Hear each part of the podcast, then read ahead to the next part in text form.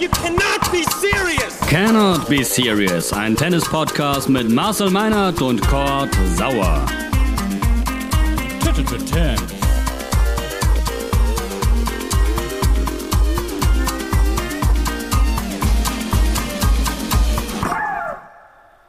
Servus, Grüezi und Hallo. Cannot Be Serious ist wieder da. Folge 58. Marcel, hallo, bist du auch schon da? Kurt, bist du das? Ich bin's, Marcel. Hallo. Ach, die Stimme fast, also war mir jetzt fast entfallen. Erkennst du mich noch? wir haben uns Verdammt, ist das lange her. Wir haben uns länger nicht gehört. Äh, Ja. Ein Blick zurück zeigt mir Mitte März. Ähm, das hat natürlich ein, zwei Gründe. Ähm, aber bevor wir die erläutern, erstmal, ja, hallo in die Runde, Tennis-Podcast mit Marcel Meinert und Kurt Sauer. Und heute sprechen wir ein bisschen zu den aktuellen Themen der Tenniswelt. Äh, unter anderem natürlich Top News, Boris Becker im Gefängnis, aber vor allem eben auch Tennis. BMW Open in München, Mutur Open in Madrid, Roland Garros vor der Brust. Es gibt ein bisschen was zu bequatschen, oder? Äh, Absolut, wir sind in der heißesten Tennisphase äh, des Jahres, vor allen Dingen äh, aus Europa betrachtet. Äh, du kannst von morgens bis abends die Kiste durchlaufen lassen. Es gibt so viele spannende Themen. Insofern Randa. Ich äh, will zumindest noch mal einen Satz sagen äh, zu dieser kleinen Tennispause, die auch dieser Bitte. Podcast jetzt äh, ähm, ja, hinter sich hat. Ähm, tatsächlich habe ich geschaut, die letzte Folge, da ging es Marcel durchaus auch um den Ukraine-Krieg und um äh, die Folgen auf den Tennissport und Wer sich vielleicht fragte, wo bleiben denn die beiden Podcast-Nasen, die ich jeden Tag so sehr herbeisehne und warum höre ich nichts von Sauer Meinert, dann lass mich äh, an diesem Punkt zumindest einmal festhalten, dass ja dieser ganze, äh, dieses ganze Thema rund um äh, Ukraine-Krieg natürlich auch irgendwie Auswirkungen auf uns oder auf zumindest mich hat, der dann sagt, Mensch, ich kann das vielleicht gerade nicht so abliefern wie gewohnt. Also da fallen einfach ein paar Dinge hinten runter und die vermeintlich unterhaltsamen oder leichten Themen sind nicht so leicht zu bespielen wie sonst. Insofern, ähm, es soll keine Ausrede sein, aber ein bisschen hat es auch daran gelegen, dass ja, in den letzten Wochen andere Sachen irgendwie äh, bei mir reingeflogen sind. Ähm, und jetzt sind wir Anfang Mai, Marcel. Eigentlich eine richtig, richtig gute Tenniszeit. Für die ganzen Clubs äh, heißt es wieder raus auf den Sand. Sandplatzsaison ist eröffnet, aber auch die Profitour hat ihre Highlights. Ähm, lass uns doch mal mit, äh, mit München anfangen. Was hältst du davon? Können wir gerne machen. Ähm, war ein sehr schönes Turnier, abgesehen von, von diesem völlig verregneten Dienstag. ähm, ich war am Mittwoch da. Ähm, Ränge waren voll, Stimmung war gut. Krawitz, Mies haben begeistert und das Ding am Ende dann auch gewonnen. Finde Ja. ich super, dass die beiden jetzt endlich wieder in Schwung gekommen sind. Ja. Zwei Turniersiege in Folge. Aber dann haben wir ja noch das Drama um Herrn Alexander Z aus Haar. Ja, du sagst es. Ähm, das war schmerzhaft anzusehen, muss ich wirklich sagen. Ich habe mir das komplette Match gegeben auf der, auf der Tribüne ähm, und will ihm den Kampf überhaupt nicht absprechen. Der war schon da, aber das war, das war spielerisch äh, und taktisch halt eine komplette Null Nullleistung. Ich habe da, Das ich hab da eine Frage. ähm, es heißt ja schon jetzt auch nicht zum ersten Mal hier, sondern schon öfter besprochen, ähm, die großen Ziele vor der Nase, also die Chance, die Nummer eins zu werden. Was das bedeutet, er macht sich viel Druck, er hat vielleicht noch nicht diese komplette mentale Stärke, das irgendwie jetzt auch zu erzwingen und das, was er da unbedingt erreichen möchte, zu erreichen. Äh, Wie sehr siehst du dieses Problem über ihn schweben in so einem Spiel gegen so einen wirklich top talentierten Youngster?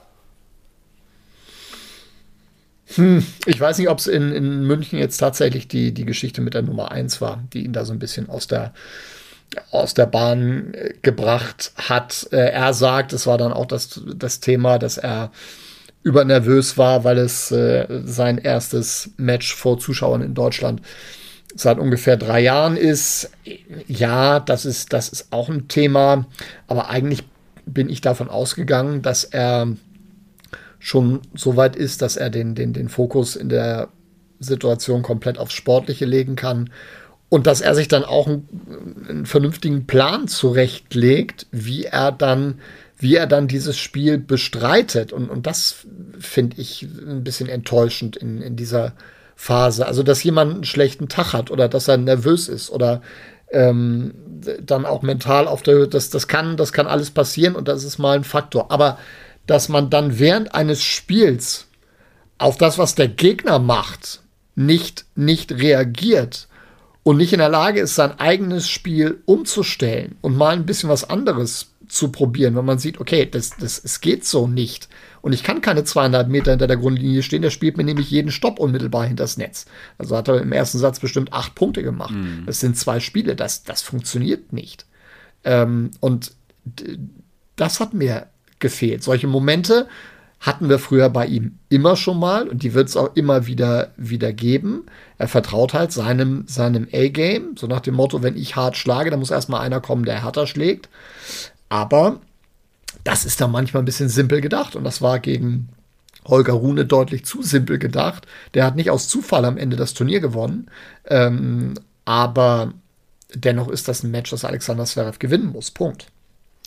Oder erwarten wir einfach immer alle zu viel? Ist einfach Konstanz nee. viel zu viel verlangt und nur zwei, drei wirklich großartige, äh, herausragende ProtagonistInnen können das über längere Zeiträume liefern? Ist das nicht ja, Wahnsinn? Ja, ist es nicht Wahnsinn, was Djokovic, Nadal und, und Co. liefern über Jahre, Jahrzehnte? Und ist das nicht vielleicht ein ganz, ganz irrationaler Maßstab, sowas von einem jungen deutschen Spieler erwarten zu können? Ja, natürlich ist die, die Messlatte ähm, liegt sehr, sehr hoch und ich warne, das mache ich ja nicht das erste Mal, auch immer wieder davor, Nadal, Djokovic, äh, äh, Federer als den Maßstab mhm. schlecht hinzunehmen und immer davon auszugehen, dass, dass, dass jemand bei jedem Grand Slam Turnier äh, äh, zwingend im Viertelfinale, Halbfinale, Finale mit, mit dabei sein muss und alles andere ist immer eine Riesenenttäuschung. Mhm. Das darf es, das darf es mit Sicherheit nicht sein. Und deswegen bin ich ja mal ein großer Freund davon, die, die Dinge zu, zu, zu differenzieren und dann auch auf die, auf die Entwicklung zu gucken und, ein etwas, etwas größeres Bild dann, dann zu gehen. Und der Punkt ist natürlich, natürlich schon, ich glaube, es hat am Ende dann mehr mit seiner eigenen Erwartungshaltung zu tun, als das, was die Öffentlichkeit sagt und, und was über ihn geschrieben wird. Ich, ich sehe jetzt Alexander Zverev nicht, nicht jeden Tag äh, irgendwie dreiviertel Stunde die deutschen Gazetten durchforsten, was die denn wieder über ihn schreiben.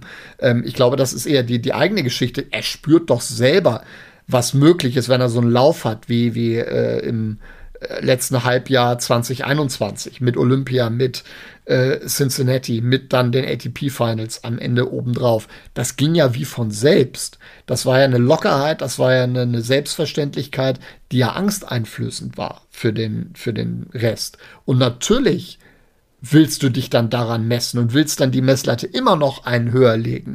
Und wenn Alexander Zverev nach diesem zweiten Sieg bei den Finals jetzt hingegangen wäre im neuen Jahr und gesagt hätte, na ja, ich werde jetzt erstmal wieder gucken, dass ich permanent in der zweiten Woche eines Grand Slam Turniers dabei bin. Wie hätten wir denn dann reagiert? Ja. Das ist ja, ist ja auch nicht die richtige Herangehensweise. Du brauchst ja ehrgeizige, ehrgeizige Ziele. Und dann äh, passiert es dann natürlich auch mal, dass du an den scheiterst. Jetzt bin ich an, dann bei dem Spruch, den, den Stan Wawrinka sich, sich äh, eintätowiert hat, äh, äh, scheitere immer wieder und scheitere dann aber immer, immer besser und ziehe deine entsprechenden Lehren daraus. Das muss er tun. Das klappt bei dem einen, bei dem einen besser. Es geht bei dem einen schneller als bei dem, als bei dem anderen. Und es gibt auch immer wieder unterschiedliche Gründe, die man dann auch als Gründe definieren muss und nicht, nicht als Ausrede. In Miami war er krank, in Monte Carlo ein Halbfinale ist übrigens ein sehr gutes Ergebnis ja. äh, gewesen. Wenn du dann gegen Tsitsipas aber noch Oberschenkelprobleme hast und nicht an deinem Limit bist, dann, dann hast du eng. da an dem ja. Tag keine Chance. Ja. Keine Chance. Und dann war München ein komplett schwarzer und gebrauchter Tag. So, als den muss man das Ganze abhaken und vielleicht dann jetzt in der Lage sein, Madrid, Titelverteidiger, ja, auch da kannst du jetzt wieder hingehen und gucken, wie viele Punkte stehen da. Oh, 1000 muss ich verteidigen. Jetzt könnte ich ja in der Weltrangliste, macht aber ja gar keinen Sinn. Man mm. muss sehen, dass er sein Spiel wiederfindet. Mm. Ja, nur darum, nur darum geht's. Aber um da auch noch mal so ein bisschen zu differenzieren, ähm, sicherlich tun diese ganzen sehr krassen Idole und äh, herausragenden SportlerInnen, die das dann eben auch über längere Zeiträume schaffen, auch ihr Gutes in einer Karriere eines Alex Zverev, der sich ja auch daran orientieren kann und mit ihnen wachsen kann und sehen kann, Mensch, Natürlich. das kann ich erreichen, äh, das ist möglich, wenn ich gut und hart und äh, mental arbeite. Ne? Also Ja. ist nicht nur irgendwie zu verteufeln. Ähm, Ja. Ja, sag mir, Naja, und wir, wir, sprechen, wir sprechen immer noch über einen, einen Top-5-Spieler. Frag mal Dominik Thiem, der denkt gerade, boah, ah, Luxusprobleme. Ja, wenn der- ich da mal wieder hinkomme, dann bin ich, dann bin ich glücklich. ich wollte fast sagen, der Vergleich hinkt, äh, aber ist natürlich äh, ein ganz krasses Extrem gerade. Ne? Also Dominik. Ja, aber er ist in einer, ist auch in einer etwas anderen Phase der Karriere. Ne? Ist schon, ist jetzt 28, meine ich. Äh, Drei Jahre älter. Hat jetzt erstmal eine richtig, richtig schwere Verletzung. ja. Hat einen Grand Slam-Titel. War auch noch nicht. Danach ging es steil bergab. Ähm, war auch Motivation ganz großes, ganz großes Thema. Ähm, war, war, war noch nicht Nummer eins der Welt. Äh, und da gibt es momentan auch kein Rechenexempel, das ihn da irgendwie hinführt, kurzfristig. Ist er noch Top Ähm, 10 gerade oder knapp nicht mehr?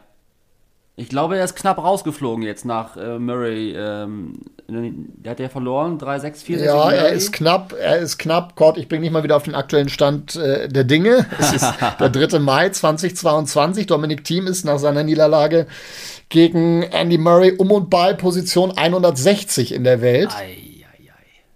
Und damit ist zum ersten Mal seit 1983 kein Österreicher mehr unter den Top 100. So schaut es nämlich aus Wow, ja, bei den moin. rot-weiß-roten Nachbarn. Das ist, das ist eine Ansage, ne?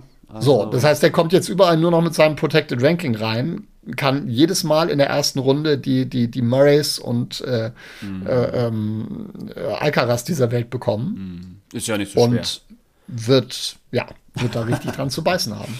Ja, Wahnsinn. Also, jetzt sprichst du Alcaraz an. Ich, hab, ich war eben noch äh, gedanklich bei Holger Rune. Ähm, Ja. ja, Wahnsinnsgeneration, macht richtig Bock. Also, Rune, 18 Jahre, fickt da Zverev weg, gewinnt München. Ähm, der kann auch was, ne? Holger ist ein super Typ. Kurze Geschichte dazu. Gerne. Ähm, wenn mir der Exkurs gestattet ist, vor zwei Jahren in äh, Hamburg gab es ein Juniorenturnier, parallel zu den Hamburg European Open. Holger hatte kurz davor die French Open der Junioren gewonnen und äh, war bei dem Turnier auch mit dabei. Und Bestandteil des, des, des, des Rahmenprogramms, neben einem Ausflug auf den Hamburger Dom mit Riesenrad, Geisterbahn und so weiter, äh, war unter anderem auch ein kleines Medientraining bei ja, genau. ähm, ich habe ein bisschen Interviewtraining mit den, mit den Jungs und Mädels gemacht und bei den Herren, als ich dann gefragt habe, wer denn gerne möchte, ging ein Arm sofort nach oben. Das war der von Holger.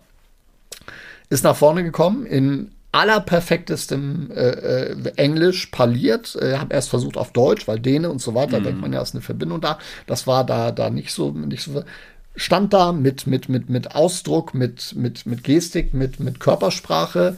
Ein, ein perfektes Beispiel dafür, wie man es wie man's macht, sofort ins Gespräch gekommen. Mensch, was wir sind, ist ein toller äh, Titel jetzt, Roland Garros, herzlichen Glückwunsch. Was macht man damit jetzt? Wie, wie sind deine, deine äh, Ziele für deine Karriere jetzt auf der Profitour etablieren? Guck mich an. Nein, ich will die Nummer eins der Welt werden. Es gibt nichts anderes. Ich will der Beste werden. Ich gucke ihn an und merke, verdammt, der, der meint das ernst. Den Namen legst du dir jetzt mal zur Seite und guckst mal, was, was passiert. Und ich finde es großartig, dass das jetzt, jetzt aufgegangen äh, ist. Ähm, und von dem werden wir viel hören. Ja, Marcel, dem musst du auch mal dann irgendwie schreiben, hey, äh, Holger, congrats. Und dass der dich nicht vergisst, wenn der Nummer eins ist. Die musst du dir warm halten, ist doch völlig klar. Ja, du hast es eben, ähm, ich würde vielleicht das nächste Thema einleiten. Du hast eben äh, bei der Hamburg-Rundfahrt das äh, Wort Geisterbahn fallen äh, lassen. Äh, ja, Boris Becker ähm, muss ins Gefängnis. Marcel. Überleitung aus der Hölle, Entschuldigung. Medientraining äh, bräuchte ich auch Ja. mal. Ja. Äh, lass uns kurz oder in angemessener Länge dazu sprechen, äh, dass äh, Boris Becker äh, verurteilt wurde. Zweieinhalb Jahre ähm, ja, für seine Taten hinsichtlich Steuerhinterziehung und Co. Äh, sitzt jetzt in London im Gefängnis. Deine ersten Gedanken zu dieser, zu diesem Urteil? Es hat mich nicht überrascht. Mhm. Ähm, auch wenn man sich ja dann ein bisschen durcharbeiten musste. Was bedeutet das jetzt in, in, in vier von 24 Anklagepunkten für schuldig? Man hat vorher gesagt, es könnte, äh, es könnten sieben Jahre Haft dabei rauskommen. Ich habe mir das dann noch mal ganz genau angeguckt und wenn jemand sehr, sehr penibel und sehr hart ist, dann, dann hätten, glaube ich, rein theoretisch für die meisten dieser 24 Anklagepunkte äh, äh, höhere Haftstrafen zu Buche stehen können. Und die Richterin hat ja selbst noch mal gesagt, also wenn sie das aufaddiert hätte, äh, auch was die Summe äh, angeht, dann wäre da durchaus auch noch etwas anderes äh, äh möglich gewesen. Also von der Gesetzgebung her glaube ich, man bewegt sich fast sogar eher am unteren Rahmen. Ähm, es ist ein mildes Urteil, Marcel. Ja. Es ist ein mildes Urteil mit ja. der Option, nach 15 Monaten wegen guter Führung wieder auf freien Fuß zu kommen. Und das ist äh, mit Blick auf die Anklagepunkte, die wirklich äh, schwerwiegend und hoch und, und, und viele waren, ist es, ist es, wie du schon sagst, vier haben jetzt dazu geführt, dass er da verurteilt wird. Ja, ich glaube, ich glaube auch, ich würde das so, so äh, ähm, bestätigen. Ich hm, habe auch den Eindruck, dass die meisten Juristen, die sich damit äh, befasst haben, äh, das, das teilen. Du kommst, stelle ich fest, immer wieder schnell in Diskussionen, ähm, soll man für so etwas überhaupt ins Gefängnis äh, äh müssen. Mhm. Und er ist, der, er ist der letzte Mensch, der ins Gefängnis gehört. Aber das, das erübrigt sich halt. An die Gesetze müssen sich alle halten. Und äh, da, da gibt es keinen Diskussionsraum aus meiner Sicht, das äh, in Frage zu stellen.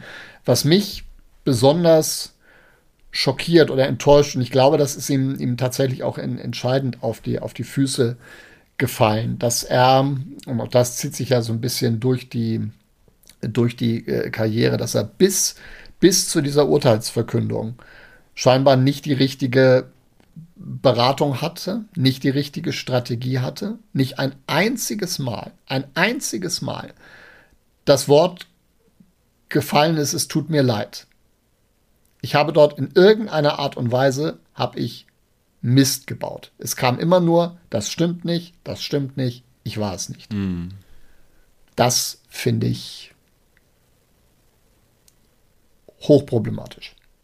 Ich habe mich gefragt, mit Blick auf diesen Podcast heute, Marcel, ob wir diese Runde heute hier drehen, weil ich glaube, jeder oder jede, der oder die uns hier heute hört, hat sich schon dann auch mit diesem Thema beschäftigt oder sich irgendwo reingelesen, irgendwo einen äh, vielleicht auch weniger tiefgründigen, explosiv Weekend-Beitrag dazu gesehen.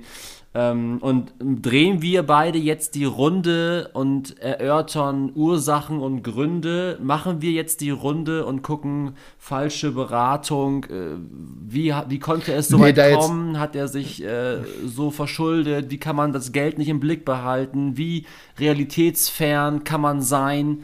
Äh, oder lassen wir das weg und gucken uns andere äh, Aspekte dieses ganzen komplexen Themas an Alternative kann ich dir anbieten dazu, wer wird Eurosport-Experte die nächsten zweieinhalb Jahre.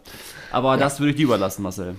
Ja, das, äh, keine Ahnung. Ähm, ich finde grundsätzlich die, die, die, die Fragestellung, ähm, wenn wir jetzt diese, diesen Eurosport-Gedanken, den du da jetzt aufwirfst, ein bisschen, bisschen weiter drehen, ohne mich da, da jetzt ansatzweise in eine, eine Position zu begeben, dass ich da schon eine, eine Idee hätte. Aber was, was passiert jetzt mit dem, mit dem Mensch, mit dem, mit dem Namen, mit der Marke, mit dem sportlichen Vermächtnis von Boris Becker in den nächsten zweieinhalb Jahren oder meinetwegen auch anderthalb Jahren, wenn er vorzeitig herauskommen sollte. Was, was, was passiert damit? Steht er bei den US Open 2023 einfach so wieder als Experte da vor der Kamera? Geht das? Kann man sich das leisten? Darf man sich das leisten? Will man sich das leisten? Ähm, ich tue mich da gerade gerade ganz, ganz, ganz schwer. Ähm, vor allem natürlich auch irgendwie Beispiele äh, zu finden. Ein, ein Uli Hoeneß hat sich äh, mhm. nach der Verbüßung seiner Strafe deutlich zurückgezogen. Ähm, gibt nicht mehr die Anzahl von Interviews, die er, die er vorher gegeben hat. aber es ist auch nicht so, dass der, dass der überhaupt nicht mehr präsent äh, mhm. wäre und äh, würde schon die eine oder andere Einladung, glaube ich, ähm, zu, zu Fußballspielen, äh, Veranstaltungen, wo er sich dann äußert, äh, noch annehmen. Und äh, insofern will ich auch nicht ausschließen, dass da, dass da Gras drüber wächst. Aber mir fehlt das, das finale Gefühl. Ich weiß nicht, wie es dir geht. Also ich glaube, äh, um diese Parallele kurz zu Ende äh, zu denken, Uli Hoeneß war zum Zeitpunkt seiner Verurteilung schon ein Stück weit fertiger mit seiner Karriere und das ist richtig. Boris ja. Becker hat sicherlich noch viel vor äh, und noch längst nicht der Typ, der sagt, ich kann mich morgen hier mal hinlegen und mich irgendwie auf dem, was ich dann irgendwie auch habe und bin, final ausruhen.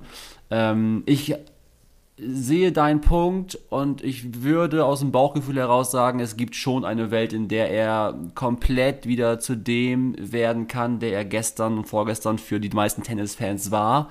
Die Frage ist, ob es im selben Rahmen äh, geschehen kann. Auch das halte ich für möglich. Ich halte für möglich, dass man sich nach, egal wie lange es jetzt sein wird, 15 Monate, zweieinhalb Jahre, dass man irgendwie zurückkommt, dass man vielleicht auch, wer weiß, was in den nächsten Monaten passiert, dass man vielleicht auch Einsichtigkeit zeigt, Einsicht zeigt und sagt. Das wäre, glaube ich, ganz, ganz wichtig. Passt mal auf, ja. Leute, ich sitze jetzt hier und jetzt wird mir so einiges klar. Ähm, das wird ein äh, wichtiger Punkt sein.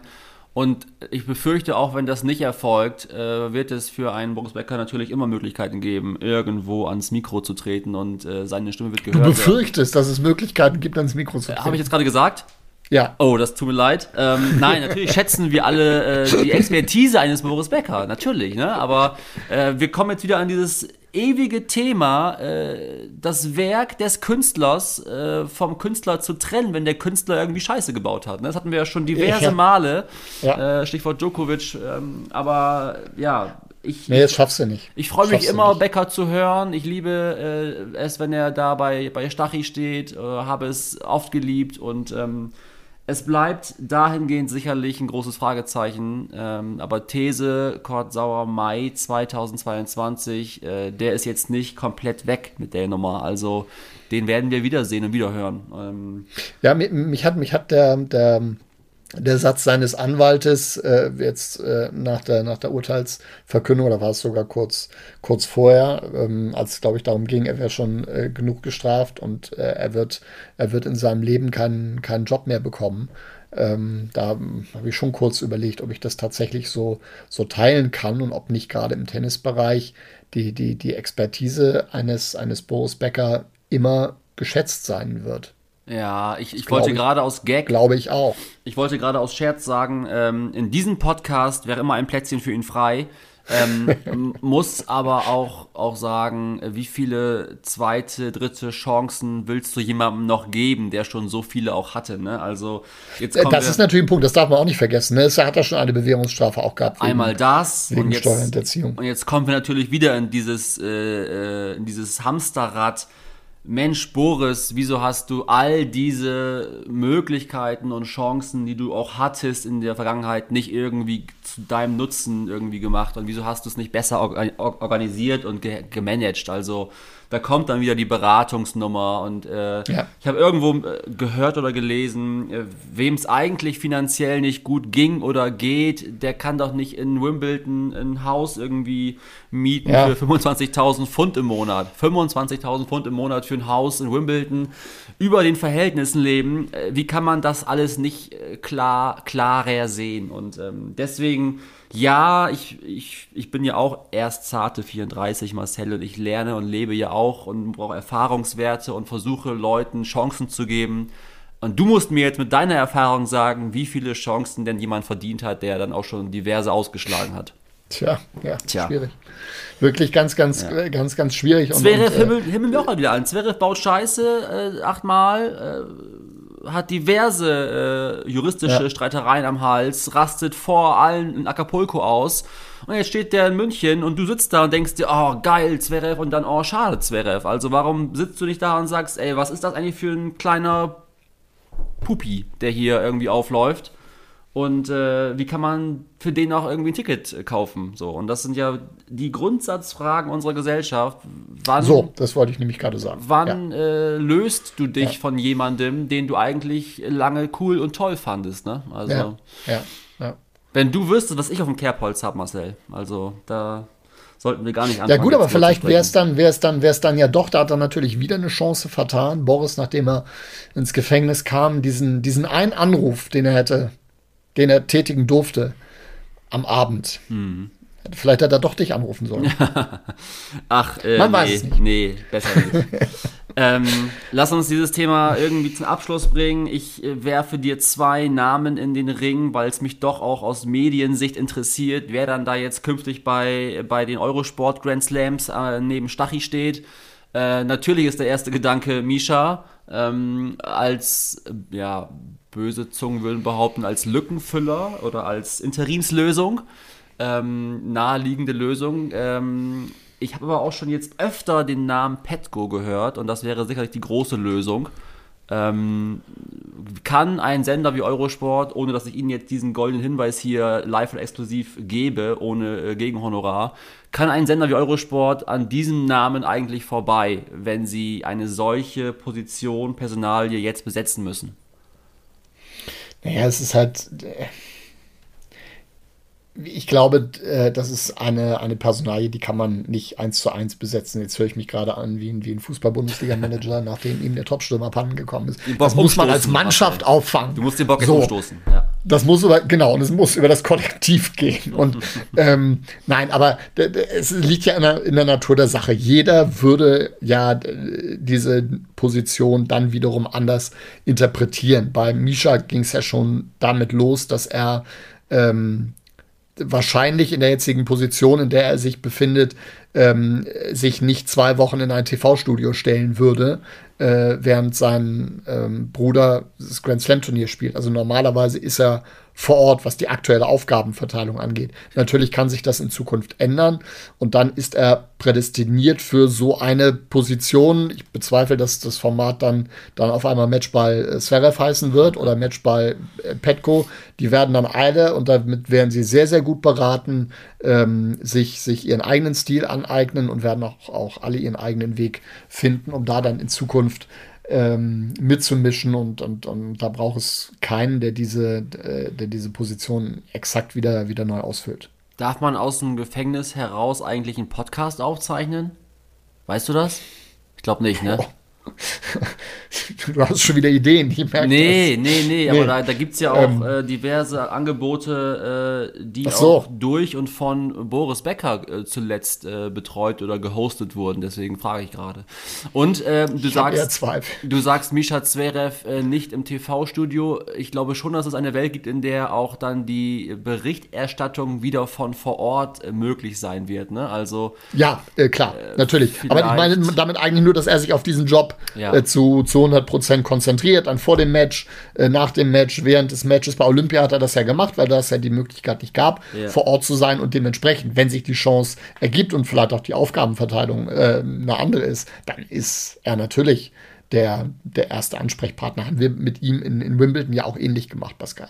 Also wenn wir ganz reißerisch sein wollen, dann äh, wird diese Episode die Frage aufwerfen, wer wird Becker-Nachfolger in als TV-Experte bei Eurosport. Also die Menschen wollen doch jetzt wissen, wer wird äh, dort stehen, jetzt auch schon in wenigen Wochen in Paris. Und das ist quasi ja, einmal eine große Frage, die wir beide klären müssen und ihr, die es jetzt hört, werdet dann schon wissen, wie wir uns entschieden haben, wie heißt dieser Folgentitel. Und es ist die Überleitung, Marcel, äh, Paris. Paris steht vor der Tür und äh, Roland Garros, äh, ja, es geht bald los in zwei, drei Wochen. Äh, Da, daraus, daraus höre ich, dass wir bis dahin keine Folge mehr machen wollen. Das Ach, schockiert das mich. wollte ich jetzt Ähm, nicht sagen, aber es ist natürlich durchaus möglich. Ähm, ja, also lass uns, wenn du magst, äh, das Thema Becker abschließen. Ja, sehr gerne. Und damit werden wir dann wieder, dann wieder sportlich. Boris, Und äh, vielleicht, vielleicht, vielleicht kommen wir zu seinem, zu seinem ehemaligen äh, Schützling. Vielleicht, vielleicht ist das eine Überleitung. Ja, ich Äh, wollte noch einen Richtung Satz äh, äh, sagen, Ja, und zwar. Boris, äh, Kopf hoch, wir denken an dich. Äh, ich glaube, Alles Gute, sowohl du, definitiv. Marcel, als auch ich haben ihn Ja. schon ein, zwei Mal ähm, ja, auch sprechen dürfen, persönlich kennenlernen dürfen, ist eh klar. Ja. Ähm, ja, Kopf oben behalten, äh, Hashtag Comeback Stronger finde ich fast unangemessen, aber äh, es geht irgendwie weiter und auch wenn das jetzt gerade eine, eine scheiß Zeit und scheiß Phase ist, ähm, ja, du packst das. So. Ähm, ich wollte dich nicht unterbrechen. Wo warst du gerade äh, reingegrätscht? In welches Nee, Thema? ich wo- wollte eine Überleitung konstruieren zum, zum Sportlichen. Ähm, Konstruier über, mal. Über, über Novak Djokovic, äh, Ja. der natürlich auch noch zwei, drei Sätze zu äh, Boris Becker gesagt hat. Die lassen wir jetzt mal, mal zur Seite, weil es auch einfach Betroffenheit, aber jetzt zum Sachverhalt nicht, nichts wirklich Erhellendes oder, oder, oder Neues. Ähm, Also wie immer, es- nichts das Erhellendes. schon. Ah, das ist fies. Es muss, sorry, es tut mir leid. Ich nehme es zurück. Äh, Das ist Ja. nicht fair gegenüber Novak Djokovic. Ähm, ähm, Schnauze raus, Schnauze komm. äh, nein, ähm, das würden wir, das würden wir nie machen. Ähm, wo war ich? Bei den, bei den Fragezeichen rund um, rund um Novak Djokovic. Ähm, ich bin sehr gespannt jetzt auf, auf Madrid und Rom. Ähm, wie, wie er sich fühlt, was diese, man hört, mysteriöse Krankheit, die nichts mit Corona zu tun gehabt haben soll. Ich weiß nicht genau, was ihn da beeinträchtigt hat äh, im, im, im Frühjahr, äh, wie viel Energie ihm das, das gekostet hat. Aber das, was ich jetzt in, in Belgrad gesehen habe, ja, es war das Finale gegen Rublev, das er da immerhin noch erreicht hat, aber mit einer großen Qual bis dahin. Das war nicht der echte Novak Djokovic. Kannst du äh, für die drei Menschen, von denen ich einer bin, äh, ganz kurz umreißen, was das mit dieser mysteriösen Krankheit gegebenenfalls auf sich hat? Ich hab's, äh, ich hab's irgendwo wahrgenommen, aber ich weiß eigentlich gar nichts über diese ganze Nummer. Er hat da ehrlich gesagt auch relativ wenig, wenig Einblick zugegeben. Ja. Er hat äh, nur gesagt, dass er in der, in der Zwischenzeit, in der er ja die Turniere in den USA, in den Wells Miami nicht spielen äh, konnte, aufgrund der, der noch vorherrschenden Regularien, dass Ungeimpfte nicht einreisen dürfen ähm, in die Staaten, dass er dort krank geworden sei Okay.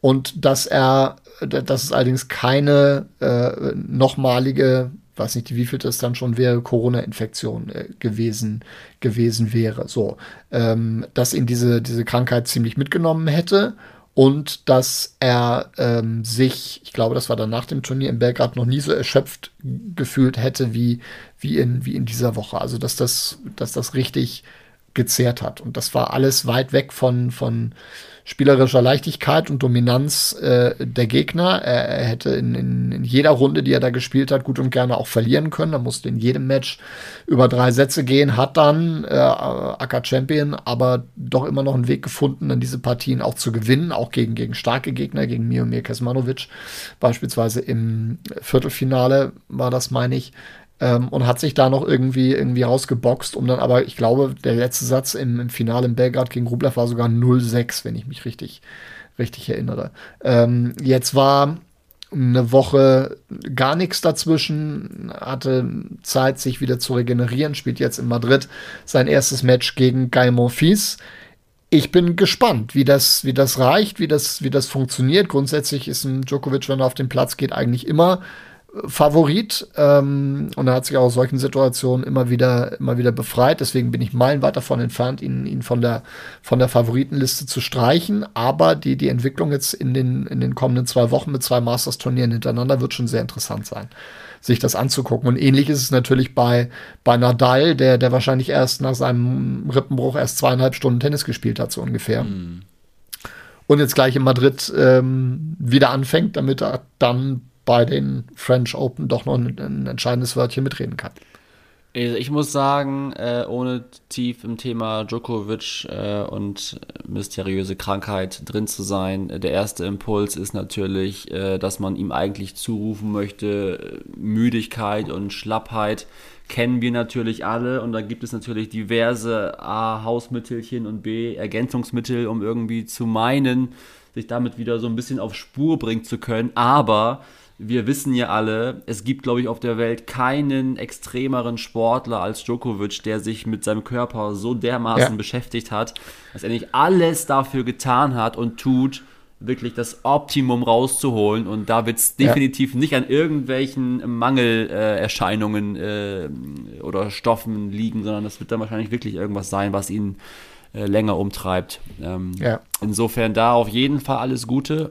Wir bleiben äh, gespannt, was da ja, gegebenenfalls äh, an, an News bei herauskommt. Vielleicht ist es ja auch in ein paar Wochen äh, wieder komplett vergessen und er spielt gutes Tennis und wird ähm, ja, das gar nicht mit zum Thema machen. Kann ja auch sein.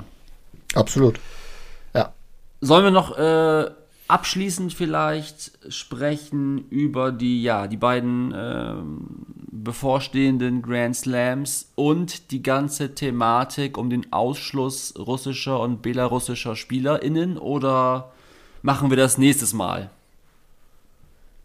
Ähm, ich glaube, wir sollen es einmal kurz erwähnen, weil wir natürlich auch nicht wissen, inwieweit uns da die, die Aktualität überholt, was daraus wird bei anderen Turnieren. Es gab ja beispielsweise auch für das Turnier in Rom die Diskussion, mhm. dass dort russische und belarussische Spielerinnen äh, nicht antreten dürfen. Da gab es äh, Anstrengungen von der italienischen Politik in Richtung der Veranstalter.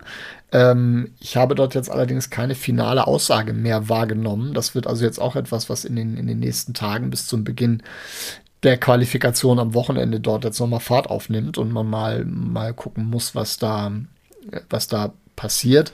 Ähm, ich finde es toll, find Marcel. Ich finde es toll, dass du nicht mal fragst, Cord, hast du irgendwas Neues da wahrgenommen? Ich finde es super, weil du genau weißt, dass die Antwort Nein ist. ich finde das wirklich erfrischend super. Ähm, äh, ja, genau, einfach weitermachen. Du hast, du, hast, du hast mich gefragt, ob das ein richtiges Thema wäre. Dann äh, ordnen wir es erstmal kurz in der ja, Aktualität ein. Und wenn du irgendwo näher dran sein solltest, würde, am Puls der Zeit. Ich würde reingrätschen. Jeder, jederzeit. Aber dann frage ich, dann frage ich dich gerne, das, das ist ja nun die Frage, die da, die da über äh, allem allem steht, äh, auch wenn ich gar nicht weiß, ob sie, ob sie berechtigt ist, überhaupt in dieser Frage, sie, in dieser Art und Weise sie zu stellen. Ist das eine gerechte, eine nachvollziehbare Entscheidung? Ja, das kann, da bin ich auch der Falsche tatsächlich. Das kann ich mir auch nicht. Das hatten wir ja schon mal, das kann ich mir nicht anmaßen. Ich, ich muss aber festhalten, ähm, dass wir einfach in einer ganz, ganz, ganz, ganz wilden Zeit leben. Und äh, wir haben vor wir haben vor einem Jahr haben wir über Pandemie gesprochen und über äh, Djokovic und äh, Bubble und wer nicht geimpft ist, darf nicht mitspielen und jetzt hast du diese Nummer und es sind einfach wirklich große neue Themen in einer neuen Zeit. Ja. Ähm, da hätten wir uns vor drei Jahren an den Kopf gefasst, wenn wir über solche elementar gesellschaftlich relevanten politischen Dinge hätten hier sprechen müssen. Äh, da war Tennis noch Tennis und jetzt hast du wirklich ja. eine Gemengelage, die kannst du ja keinem mehr erklären. Also mit was für Themen sich auch die SportlerInnen beschäftigen müssen, mit was für Themen die SportlerInnen sich auf PKs äh, herumschlagen müssen. Äh, und dann kommen dann noch so äh, private Juristereien um Zverev zu, da oben drauf. Äh, völliger Wahnsinn. Also da musst du ja auch mittlerweile als Sportjournalistin äh, diverse Studienfächer belegt haben, um da irgendwie ja, auch Firmen allerdings. zu sein. Also allerdings. Ähm, allerdings. das finde ich vor allem, äh, das, das finde ich äh, die, die größte Änderung und den größten Wahnsinn eigentlich. Und äh, ehrlicherweise, ich habe es ja auch schon mal hier angerissen, es, es treibt mich jetzt nicht deshalb auch ein bisschen weg, weil ich eigentlich äh, Tennis immer auch als Mensch äh, Kopf aus und Sport, Unterhaltung wahrgenommen habe und auch geschätzt habe. Und mittlerweile musst du dich ja überall äh, mit so vielen Aspekten beschäftigen, auseinandersetzen, dass du quasi an jeder Ecke eigentlich mit Politik und Gesellschaft und Wirtschaft äh, beschäftigen musst. So, das ist völlig irre. Äh, kleine Klammer auf, äh, gestern ähm, war die Katar-WM noch komplett für den Arsch und heute ist sie nur noch halb für den Arsch. Äh, weil Habeck da jetzt im, im Wüstenstadt rumläuft und irgendwie mhm. Alternativen zu Russland äh, akquiriert. Ähm, ja. Und das ist ja, also da muss ich sagen, Respekt vor allen, die das besser machen als ich. Äh, da gehörst du auch zu, Marcel, aber Sport ist nicht mehr nur noch Sport. Ne? Wir sprechen über die, die mögliche Teilnahme von Spielerinnen an einem Tennisturnier, während in der Ukraine ja. die Menschen sterben ja. und sich, sich, dort die, die, die größte Katastrophe in, in Europa ähm, seit, ja. seit mehr als 70 Jahren, seit dem Zweiten Weltkrieg äh, abspielt. Das ist, ist, in, ist in überhaupt keiner überhaupt keiner Verhältnismäßigkeit. Da gebe ich dir, da gebe ich dir absolut recht. Lass uns äh, diesen Podcast für heute schließen. Ähm, ich denke, wir gucken gespannt äh, trotz allem auf die entsprechenden äh, Center Courts Madrid, Rom und dann werden wir sicherlich äh, rund um oder vor Paris uns wieder zusammenfunken und gucken, wie es ausschaut, oder? Das machen wir, um dann nochmal detailliert äh, zu erörtern, sind auch wieder ein bisschen, bisschen schlauer. Kann Carlos Alcaraz schon Grand Slam-Titel. Richtig, kann Alcaraz Grand Slam und wie wird Kurt Sauer in die Amateursaison starten? Auch das oh ja, oh ja. sind sicherlich absolut, Fragen. Absolut, Das behandeln wir auf Augenhöhe, wie sich das gehört. Ja, natürlich. Ja. Fragen, ja. die die Menschen bewegen. Marcel, ich danke dir und äh, ja. Ich habe zu danken. Wünsche euch eine gute Woche, hört wieder rein und auf bald. Adios.